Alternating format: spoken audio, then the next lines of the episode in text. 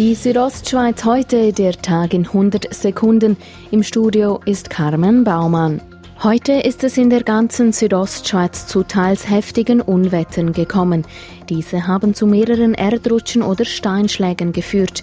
Darum sind der Lukmanier Pass auf der Tessiner Seite, die Hauptstraße zwischen Pian San Giacomo und San Bernardino sowie die Aferser Straße zwischen Innerferrera und Gresta nach wie vor gesperrt.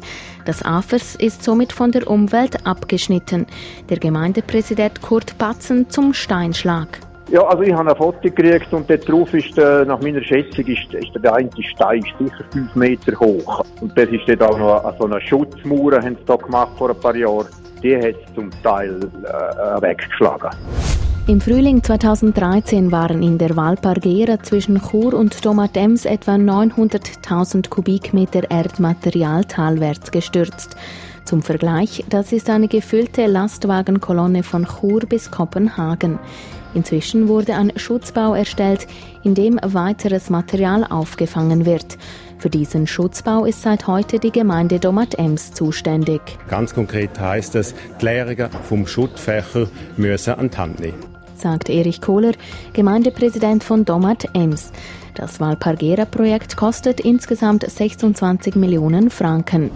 Im Fluss Boschiavino bei Brusio sind Ende letzter Woche 97 tote Fische gefunden worden. Ein Zusammenhang mit der nahegelegenen Kläranlage kann nicht ausgeschlossen werden. Marcel Michel vom Amt für Jagd und Fischerei Graubünden geht sogar von noch mehr toten Fischen aus. Wir hat da wirklich nur noch einzelne, äh, wirklich auch gerade lebende Fische können feststellen. Also man muss davon ausgehen, dass auf dem betroffenen Kilometer der grösste Teil der Fische wahrscheinlich eingegangen sind. Ein Drittel der Schweizer Lehrlinge wurde am Arbeitsplatz bereits einmal sexuell belästigt.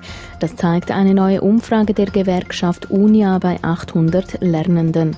Zu sexueller Belästigung gehören unter anderem abwertende Bemerkungen, unerwünschte Berührungen oder Stalking.